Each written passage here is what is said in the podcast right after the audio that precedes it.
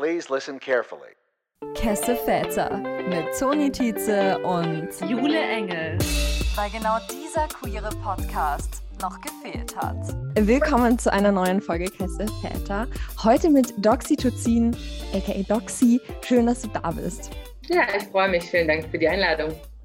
Wir starten ja immer unsere Folgen, indem wir fragen oder indem wir unsere Gästinnen bitten, sich vorzustellen mit ihrem Pronomen und wo sie sich in der LGBTQ-Community einordnen. Wie sieht das bei dir aus? Mhm. Also mein äh, Pronomen ist sie. Ich äh, verstehe mich als äh, queere Cis-Frau. Genau, das ist so meine Positionierung, würde ich sagen. Super. Was wir auch immer fragen, ist nach einer Story aus der Kindheit oder Jugend, bei der man hätte wissen können, dass man irgendwie schon queer ist. Hast du da irgendwas für uns? Oh, ähm, ja, diverse bestimmt. Ähm, ich glaube, mh, mm, also ich glaube, was ich irgendwie schon oder was mich als Kind, glaube ich, irgendwie auch immer schon sehr fasziniert hat, waren vor allen Dingen auch so ähm, so queere Comicfiguren oder überhaupt queere Figuren in so äh, Kinderserien und Kinderbüchern. Das fand ich irgendwie immer äh, sehr besonders, auch wenn die ja oft gar nicht explizit als so queer markiert waren, ne? sondern das irgendwie waren die irgendwie ja einfach so ein bisschen anders als die anderen und irgendwie, man wusste nicht so genau. Ja, das fand ich, glaube ich, irgendwie als Kind immer schon sehr spannend. Und äh, ja, wenn ich da heute so drauf zurückgucke, dann kann ich das, glaube ich, auch für mich besser einordnen, als ich das damals konnte. Toni, da kannst du relaten, oder? Da können wir alle relaten, Kim Possible. ja, du, ähm, wir haben dich angeschrieben, weil du bei Miau Miau aktiv bist. Was ist denn das Ganze? Mm, Miau Miau ist ein, ich würde sagen, Kollektiv von ja, so vier Kernpersonen, die zusammen Pornografie machen im weitesten Sinne. Genau, was für Pornografie das ist und wie wir uns da positionieren, da kommen wir bestimmt später nochmal zu. Ähm, genau, also eine Zeit lang haben wir gesagt, wir machen feministische Pornografie, dann haben wir gesagt, wir machen alternative Pornografie. Das sind irgendwie alles so Labels, mit denen wir bis heute so mittelfiel anfangen können, würde ich sagen. Genau, deswegen würde ich einfach sagen, wir machen im weitesten Sinne Pornografie zusammen. Das seit mittlerweile fünf Jahren, haben, ich glaube, vielleicht so 15 Kurzfilme gemacht. Es gibt einen Langspielfilm, der aus dem Projekt heraus entstanden ist. Genau, und unsere Filme laufen vor allen Dingen ähm, auf äh, Festivals. Ähm, genau, haben auch ein paar kleine Sachen in Vertrieben. Aber ja, in erster Linie ist es so Festivalkram. Wie muss man sich das vorstellen? Wie hat so eure Gründung angefangen? Wie habt ihr euch zusammengefunden und was für, eine, was für ein Part spielst du in dem Kollektiv? Also ich bin dazu gestoßen kurz nach der Gründung darüber, dass ich auf eine Anzeige auf einem linken Mailverteiler geantwortet habe. Da hat irgendwie jemand geschrieben, so, ah, ich suche Leute, die mit mir feministische Pornografie machen, äh, wer hat Bock? Und ich kannte das Konzept tatsächlich nur so bedingt, muss ich sagen. Also konnte irgendwie damit initial gar nicht so viel anfangen, fand es aber super spannend. Also ich habe ein geisteswissenschaftliches Studium im Hintergrund, bin Kulturwissenschaftlerin und habe mich irgendwie immer ganz viel mit Film beschäftigt und ganz viel mit Körper und Geschlecht beschäftigt in meinem Studium. Das waren irgendwie so meine beiden Interessensschwerpunkte. Genau, und da war das dann irgendwie total naheliegend, sage ich mal, dann hm, mich irgendwie auf diese Nachricht zu melden, weil ich es einfach super spannend fand. Und ich weiß noch, bei diesem, bei diesem Treffen dass dann irgendwie aus dieser, aus dieser Anzeige hervorging, waren, glaube ich, bestimmt irgendwie so zehn, zwölf Leute oder so. Und ich bin die Einzige, die dann tatsächlich irgendwie dabei geblieben ist, wie das immer so ist bei solchen, bei solchen offenen Treffen. Und ich würde meine Rolle beschreiben als, mm, also ich würde sagen, ich mache so ähm, Produktion und Konzept, also ähm, schreibe auch eigene Drehbücher, mache auch eigene Filme und unterstütze aber auch sehr gerne Leute bei ihren Konzepten. Also das machen wir sowieso tendenziell eigentlich oft zusammen, dass jemand eine Idee hat und das dann an dieser Idee gemeinschaftlich rumgefeilt wird, bis sie sozusagen filmreif ist. Und genau, mache aber auch so Produktion, also organisiere Abläufe, mache Produktionsleitung. Das ist dann so, was ich, ähm, was ich für die anderen dann oft mache, jedenfalls meine eigenen Filme. Wie hat sich das dann über die Zeit so eingegroovt, was ihr für Filme so produziert, wie das inhaltlich ausschaut, wie das von der Besetzung ausschaut? Gibt es da irgendwelche, wir haben schon über Label geredet, gibt es irgendwelche, sag ich mal, mhm. Richtlinien mhm. für euch, Sachen, die irgendwie erfüllt sein sollen, Sachen, nach denen ihr strebt, die irgendwie sich durchziehen? Hm, das ist eine gute Frage. Also ja, natürlich ähm, gibt es irgendwie, gibt's irgendwie Dinge, nach denen, hm, nach denen wir streben. Wir haben äh, auch mal irgendwie versucht, so ein kleines Manifest zu verfassen. Das ist natürlich, hat natürlich nie geklappt, wie das so ist mit Texten. Äh, sie werden dann doch immer nicht fertig. Aber ja, ich glaube, mh, hm, eine Sache, die uns immer so ein bisschen fasziniert hat, war auf jeden Fall mh, hm, dem Ganzen auch so ein bisschen so ein verstörendes Element äh, beizubringen. Das ist, glaube ich, was, was uns allen irgendwie immer großen Spaß gemacht hat und was mh, hm, wir, glaube ich, auch so ein bisschen so als Bruch verstehen mit dem, was Pornografie sonst so, sonst so tut.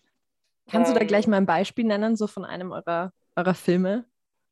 Also einer meiner ersten Filme, wo ich mitgemacht habe, da haben wir unseren Performer in so ein, wir haben so ein menschengroßes Plexiglas-Aquarium gebaut und haben den da dann so in vegane Gelatine eingelegt in diesem Aquarium. Das sah total, sah total strange aus. Ja, das war irgendwie ganz witzig und trotzdem aber auch erstaunlich sexy. Also das, ja, das ist irgendwie so ein, so ein spannender Grad, finde ich, den wir ganz gerne wandern. Das ist so ästhetisch, würde ich sagen, was, was sich durchzieht.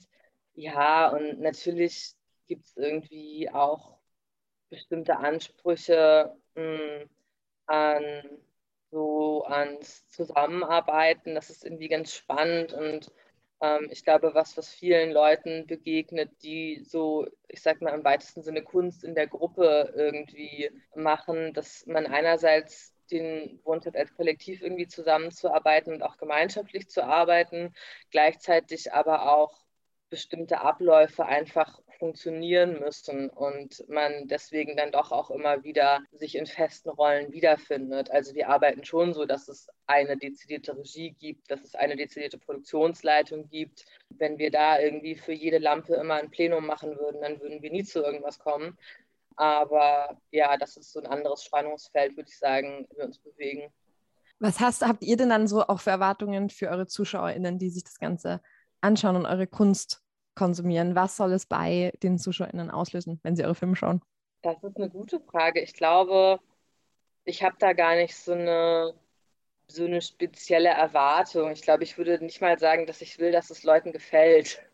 Ähm, also klar freut man sich irgendwie, wenn es gut ankommt, aber ich versuche mich da eigentlich schon oder wir versuchen uns da eigentlich schon auch ein bisschen von frei zu machen, so von zum Erwartungsdenken an, an Rezeption, weil man es halt eh nie steuern kann oder eben nur sehr bedingt steuern kann. So, ne, in dem Moment, wo man so äh, irgendwie sowas auf der Hand gibt und das veröffentlicht, hat man keine Kontrolle mehr darüber. Und das ist ja irgendwie auch das, was das ganz spannend macht, finde ich. Also so, man, man gibt da sowas ab an die Welt und dann macht die irgendwas damit. Also ist irgendwie, fühle mich immer so ein bisschen zurückerinnert dann an so, weiß ich nicht, so Deutschunterricht in der Schule mit so, und was will uns der Autor damit sagen?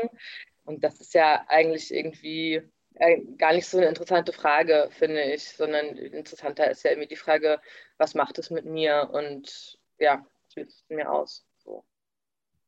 Dann lass doch gleich mal so ein bisschen hands-on Mainstream-Pornografie mit eurer, mit eurer Kunst vergleichen? Was würdest du sagen? War, wie war vielleicht auch dein, dein anfänglicher, bevor du dann in dieses Kollektiv gekommen bist, dein anfänglicher Zugang zu Pornografie? Ich glaube, mein anfänglicher Zugang zu Pornografie war wahrscheinlich der wie bei den meisten Leuten. Ne? Man hat irgendwie, keine Ahnung, vielleicht angefangen mit so, ich weiß, ich bin in den späten 80ern geboren. Ich glaube, so meine erste Berührung mit so Soft-Pornografie war so nachts sexy Sportclips, wo dann irgendwie, ne, äh, irgendwelche Darstellerinnen im Bikini, ähm, weiß ich nicht, Volleyball kommentiert haben oder so. Also auch so super random. Und dann, klar, dann, als man älter geworden ist und Internet hatte und so, dann halt so die klassischen großen, großen Plattformen irgendwie sich da mal durchgeklickt hat. Und ja, natürlich war das irgendwie auch, also es war aufregend, aber natürlich irgendwie auch befremdlich. Ne? Man ist ja irgendwie, weiß ich nicht, als, als junger Mensch dann mit Bildern konfrontiert, die man, glaube ich, auch gar nicht einordnen kann, so und die man gar nicht lesen kann vielleicht.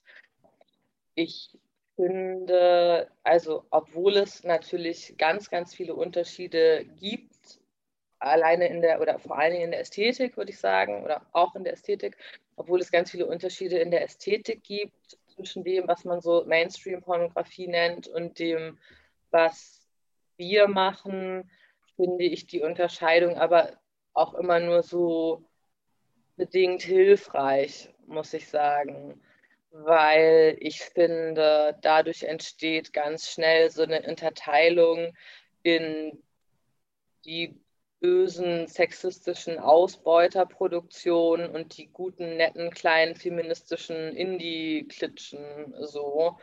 Ich glaube, damit wird man der Komplexität des Ganzen nicht so richtig gerecht. Also erstens gibt es auf jeden Fall auch an unseren Sets Strukturen, wo, wenn man drauf guckt, man sagen würde, dass es nicht ganz ideal ist. Also alleine, was wir den Leuten zahlen. So, ne? Alleine, was wir unseren DarstellerInnen zahlen können, äh, kann auf jeden Fall nicht mithalten mit dem, was große Firmen zahlen. Ja, ist ein Widerspruch, den wir irgendwie aushalten müssen. Und ich glaube, wenn man, wenn man diese Schere aufmacht von so guter Porno, äh, schlechter Porno, dann spaltet man, glaube ich, ganz schnell irgendwie auch so Arbeiterinnenkämpfe oder Arbeitskämpfe oder so. Ne? Also das ist was, was eigentlich ja total wichtig ist, dass Leute sich irgendwie auch zusammentun, um gute Produktionsbedingungen irgendwie einzustehen, unter denen sie arbeiten. Und deswegen, genau, finde ja, find ich diese Unterteilung irgendwie, also ich kann das verstehen und ich kann auch den Bedarf verstehen und ich habe das auch ganz lange ähm, selber so verstanden und kommuniziert, so, ja, aber das machen wir nicht. Nee, also ja, ich mache Porno, aber nicht das, was du denkst, so, sondern das ist voll, voll schön und voll fair und äh, alle haben voll die gute Zeit und so. Aber wer sagt denn, dass nicht irgendwie vielleicht auch Leute an Mainstream-Sets eigentlich eine gute Zeit haben können? So, das ist ja auch, ja, genau, finde ich schwierig. Deswegen versuche ich das nicht mehr so zu sagen. Es ist jetzt auch so, dass zum Beispiel gab es jetzt auch erst, also erst diesen, den Pornhub-Skandal mit Minderjährigen, die mhm. du kennst, du kennst dich eh aus. Ich weiß nicht, wie, wie findest du das in der Branche, sag ich mal, wie nimmt man sowas mit? Ihr seid natürlich auch ein bisschen draußen, aber wie du sagst, ihr wollt euch ja auch irgendwie solidarisieren und zusammenstehen. Ähm, ja, wie hast du das wahrgenommen? Also, ich muss ganz ehrlich sagen, dass ich dann doch ein bisschen überrascht davon war, wie erschrocken ich darüber war. Also irgendwie, ich habe dann doch nicht da, also ich habe nicht damit gerechnet, dass es so massiv ist, was da, ähm, was da passiert ähm, an sexueller Ausbeutung, auf jeden Fall. Also ja, dass da Leute, dass es, oder anders, dass es Clips gibt, auf denen Leute ohne ihr Einverständnis sind, das konnte man sich, glaube ich, immer denken. Also wer sich da einmal irgendwie bis Seite 5 vorgeklickt hat, ähm, ne, zu irgendwelchen, keine Ahnung, Bildern, die heimlich unter der Dusche aufgenommen wurden oder so, das war, glaube ich, irgendwie schon immer ein offenes Geheimnis. Aber dass es tatsächlich irgendwie so massive Darstellungen von sexueller Gewalt gibt, also die sind mir auch beim Durchgucken nie über den Weg gelaufen. Das, das war mir nicht bewusst also äh, ich finde es wahnsinnig gut, dass, dass sich da endlich was tut. Also wenn man sich die Geschichten anhört von den Leuten, wie lange die dafür streiten mussten, dass ihre Bilder darunter genommen werden, ist ja furchtbar. Das ist wirklich einfach nur schrecklich. Natürlich ist irgendwie Pornhub eine scheiß Mega-Company so, ne? Da brauchen wir gar nicht, äh, gar nicht drüber zu sprechen. Gleichzeitig ist es eben aber auch schwierig finde ich, das Ganze dann wieder nur auf Pornografie und Sexualität zu beziehen. Ne? Also auch über Amazon werden Produkte vertrieben, die irgendwie äh, in Kinderarbeit hergestellt werden. So, also das, ich glaube, die Problematik liegt da eher in der kapitalistischen Struktur von eben so riesigen Konzernen als im Phänomen Pornografie. Findest du, aber ich finde, es spielt voll gut rein, dass Pornografie ist, ist dann immer wahnsinnig wertebelastet. Also immer, wenn über Pornografie gesprochen wird, ist es immer die, die das total ablehnen und das schadet uns allen und die Geschlechterbilder, die da irgendwie produziert werden, wie fürchterlich, wie gefährden unsere Jugend und so weiter. Also es ist immer sehr, sehr hitzig und emotional. Ähm, wie kannst du das erklären? Was hältst du davon? Was würdest du dir vielleicht für eine Debattenkultur wünschen oder an sich eine Gesprächskultur, wenn man über Pornografie spricht? Dass Sexualität so krass stigmatisiert ist oder dass das Sprechen darüber ähm, irgendwie immer noch so tabuisiert ist, ist natürlich irgendwie der der Grundkonflikt, der unter dem Ganzen liegt, würde ich sagen. Gleichzeitig ist es ja auch spannenderweise nicht so, dass es eben nur tabuisiert wird, sondern es wird ja auch irgendwie, es ist halt, einerseits ist es total tabu, gleichzeitig ist es krasser Teil von unserer Alltagskultur. Ne? Also wenn ich irgendwie sehe, dass irgendwelche Klempnerfirmen mit nackten Frauen werben oder halbnackten Frauen, dann ähm, irritiert mich das schon, dass es irgendwie einerseits strange ist, dass Leute offen über ihre Sexualität und über Begehren reden, aber dass es gleichzeitig auch total gewollt ist, dass Sexualität die ganze Zeit krass sichtbar ist. Ne? Also dieses, äh, dieses Spannungsverhältnis finde ich super interessant. Ich glaube, mit allem, was irgendwie tabu ist, lässt sich halt ganz gut Geld verdienen. Und deswegen gibt es auch ein Interesse daran, diese Tabus halt aufrechtzuerhalten. Ich glaube, mit einer Entstigmatisierung von, von Sexualität und eben auch ganz besonders Sexarbeit, die ja irgendwie damit einhergeht, wäre dem Ganzen schon, schon krass geholfen. Also es gibt irgendwie, es gibt so ein Phänomen, so ein Paradoxes, oder zumindest eine Theorie über ein paradoxes Phänomen, warum so wenig Leute für ihre Pornografie bezahlen. Und die These ist, dass Leute sich halt also natürlich dafür schämen und dann aber auch gleichzeitig sagen, aber ich weiß auch nicht, unter welchen Bedingungen das hergestellt wird, deswegen will ich das nicht unterstützen. So, also ja, ich gucke es mir an, aber ich bezahle dafür kein Geld, weil eigentlich finde ich es doch irgendwie ein bisschen scheiße. So. Und da beißt sich die Katze natürlich voll in den Schwanz. Also da wäre, glaube ich, irgendwie besser daran getan, wenn ähm, Leute ein bisschen damit offener umgehen würden, dass sie Pornografie gucken, ja, dementsprechend sich dann auch Produktionsbedingungen vielleicht verbessern könnten.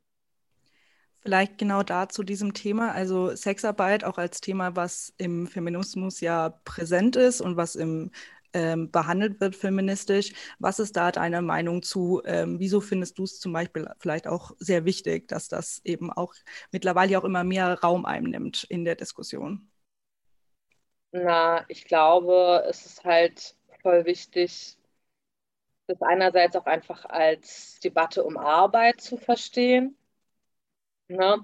Also, das ist so auf jeden Fall meine persönliche Position dazu. Oder warum, warum irritiert es eigentlich so? Ne? Also, was an Sexarbeit irritiert eigentlich so? Und dass es dann doch irgendwie glaube ich, eine bestimmte Vorstellung von Sexualität und eben insbesondere von weiblicher Sexualität. Ne? Also ich darf mit allen anderen Teilen meines Körpers, darf ich irgendwie arbeiten, keine Ahnung, ich darf mit meinen Händen irgendwie Essen zubereiten oder ich darf, wenn ich Schriftstellerin bin, so mir irgendwelche Geschichten ausdenken in meinem Kopf aber so, ich darf mit allen Teilen meines Körpers arbeiten und ja auch hart arbeiten. Ne? Also wenn man sich anguckt, was für Arbeiten Leute zum Teil machen und wie massiv die das körperlich kaputt macht, weiß ich nicht, wenn ich irgendwie zehn Stunden am Tag auf der Baustelle Zement schleppe, dann mache ich meinen Körper halt krass kaputt. Aber das darf ich alles. Das darf ich alles, alles, alles machen. Aber mit der heiligen Muschi darf ich nicht arbeiten. So, das ist der einzige Teil von meinem Körper, mit dem bitte nicht gearbeitet werden soll. Und das finde ich halt ganz schön bigott.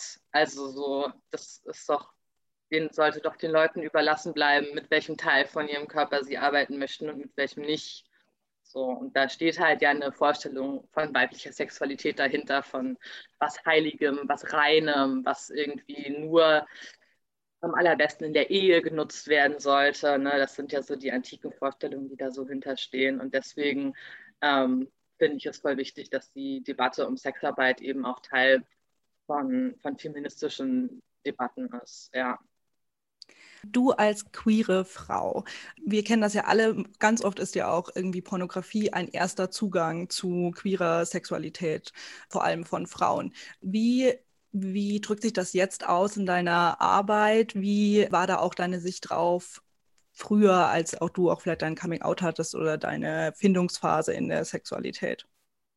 Ich würde sagen, dass mich queere Pornografie auch heute irgendwie immer noch auf eine besondere Art und Weise auch emotional berührt, glaube ich. Also ich freue mich einfach irgendwie immer wieder, wenn ich Filme sehe, die so ein bisschen über das hinausgehen, was man so an, an klassischer, an klassischer Heteropornografie eben irgendwie auch so kennt. Ich glaube, als ich jünger war, ja, habe ich das auf jeden Fall auch so empfunden, so ein bisschen als so, ja, Entlastung vielleicht oder so, ne? Also wenn man irgendwie immer nur so diese Hardcore-Streifen sieht, und denkt so, oh, das, das will ich aber gar nicht machen. So, ah, scheiße, was ist denn, was ist denn falsch mit mir? Das ist ja offensichtlich, was man so wollen soll. Dann ist es natürlich, glaube ich, irgendwie schon entlastend, als junge, queere Person zu sehen, so, ah, nee, das, das muss aber auch nicht so sein, sondern das kann irgendwie auch anders sein.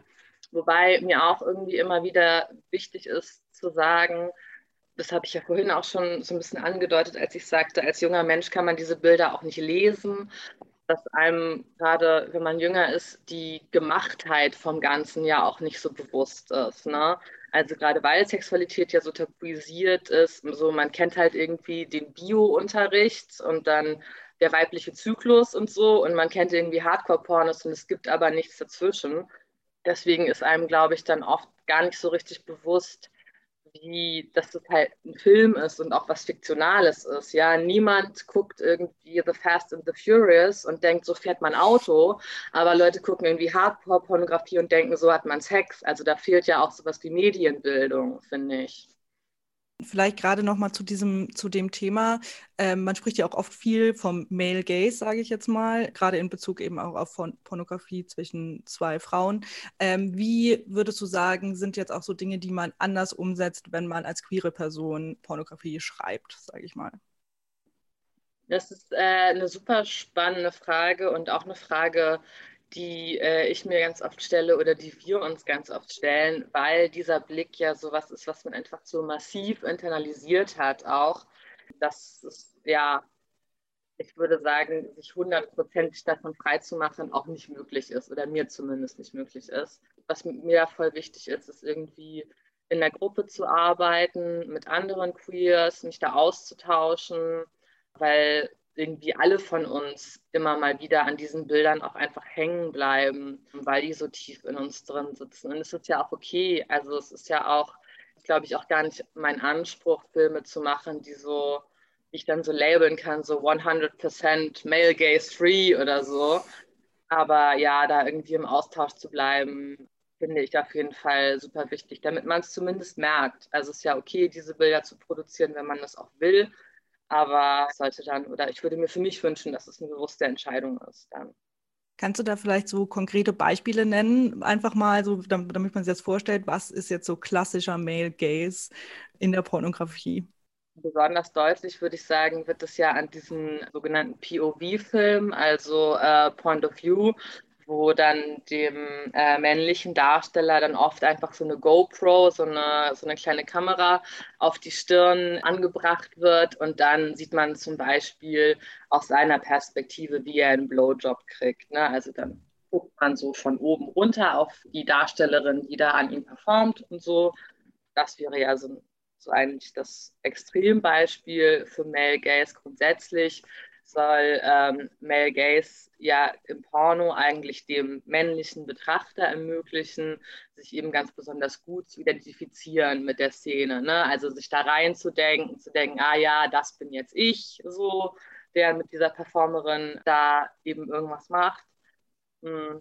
Und ich, und ich weiß gar nicht, ob ich jetzt so für meine Filme diesen massiven Identifikationsanspruch halt überhaupt habe. Also das ist, glaube ich, jetzt gar nicht was, was mir, was mir so mega wichtig ist, sondern ich finde eigentlich auch das von außen, finde auch das von außen drauf gucken zum Beispiel super spannend. Wie brecht ihr denn eigentlich noch so Sehgewohnheiten auf? Also ich glaube natürlich definitiv spielt die Diversität, Diversität eurer, eurer SchauspielerInnen eine Rolle. Wie sieht das bei euch aus? Dass wir vor allen Dingen so ein bisschen versuchen, vielleicht uns anzugucken, was so um, um den Sex rum passiert.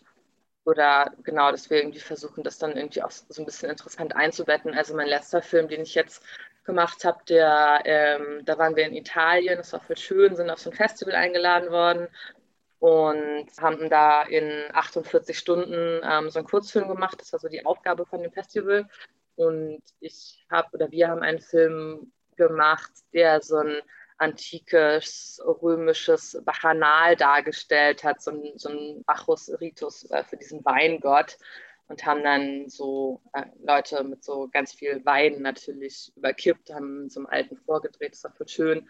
Also ich glaube, was bei unseren Filmen dann eben doch weniger im Fokus steht, ist tatsächlich der Sex, als das, wie der eingebettet ist. Nicht, nicht immer unbedingt in eine Geschichte, sondern vielleicht eher so ein bisschen in Diskurse um Sexualität im weitesten Sinne. Das klingt jetzt ein bisschen abstrakt, aber ja, also ich glaube, die Frage ist nicht nur, wie passiert Sex und wie sieht der aus, sondern was hat das Ganze drumherum mit ihm zu tun.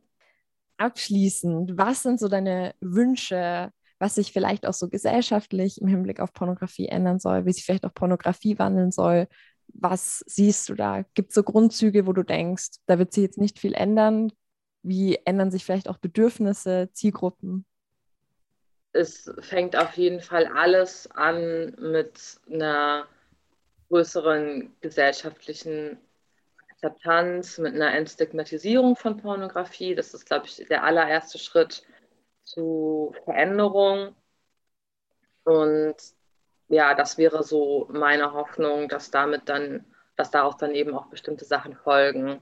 Also wenn Leuten das weniger unangenehm ist, dass sie Pornografie konsumieren, dann ändern sich bestimmt auch eben Geschäftsmodelle, Bezahlmodelle.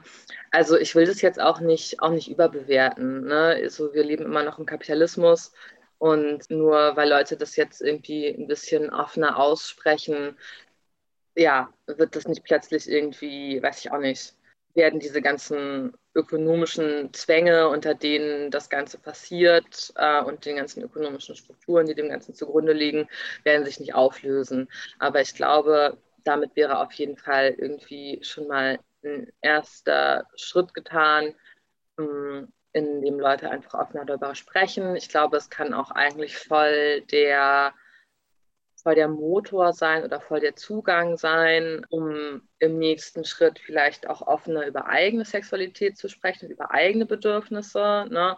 Also wenn Porno nicht mehr so strange ist, dann ist es wahrscheinlich auch nicht mehr so komisch, zu seinem Partner, seiner Partnerin zu sagen, äh, ich habe das und das in einem Porno gesehen und würde das gerne mal machen.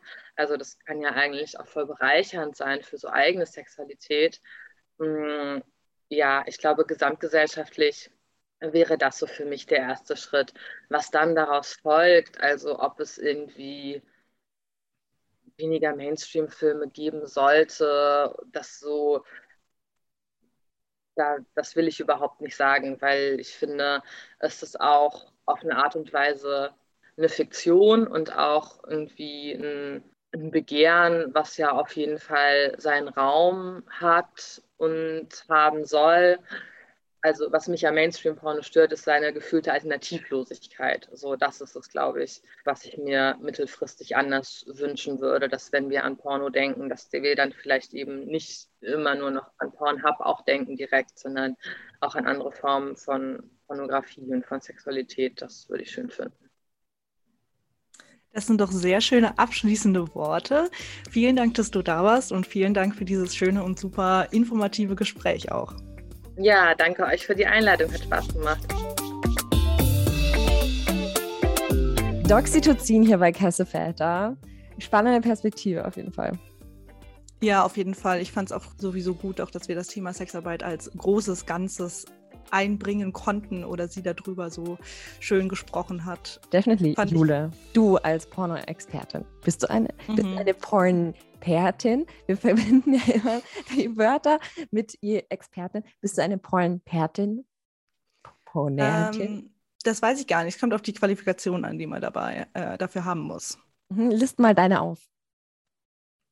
Mhm. Ja. Viel, vieljährige Schauerfahrung. Nein. ähm, Toni, könntest du sagen, wie viele Pornos du in deinem Leben geschaut hast? Jetzt kommt raus. Sind wir jetzt für den Fun Fact ready? I've never watched porn in my life. Echt? Das ist dein Fun Fact. Das ist mein Fun Das Fact. finde ich Ich finde es super, wie du tust, als wüsstest du es nicht. Ähm, Surprise. alles für die. Audience. Alles für die Audience. It's time to spill the tea. Ich habe natürlich in die Miau-Miau-Sache mich reingeklickt. Und, ähm, aber ich habe jetzt nie so, I've never went on Pornhub. Ever, Mhm. Mhm. Ever. Was bestimmt auch an Internalisierten Dingen liegt. Bestimmt, Ja. bestimmt, ja. bestimmt liegt das auch daran. Aber ich habe irgendwie auch so überhaupt gar kein Bedürfnis. So auch nicht mal so Neugierde. Ich bin irgendwie so, I'm super fein und ich habe Angst, dass ich irgendwie danach super verstört bin. So als wäre ich jetzt so 14 und würde auf die Plattform gehen und die Bilder nicht verarbeiten können. Habe ich Angst, dass ich auf die Plattform gehe und die Bilder nicht verarbeiten kann. nee, aber ich habe Ja. ähm, voll, also irgendwie, ich weiß auch nicht, das ist 100% Erziehung, wir haben eh schon drüber geredet, oder was ist Erziehung, halt gesellschaftliche Mhm. Dinge. Aber Wir sprechen ja auch oft drüber, du wolltest ja auch mal Nonne werden, also das passt auf jeden Fall ins Gesamtbild.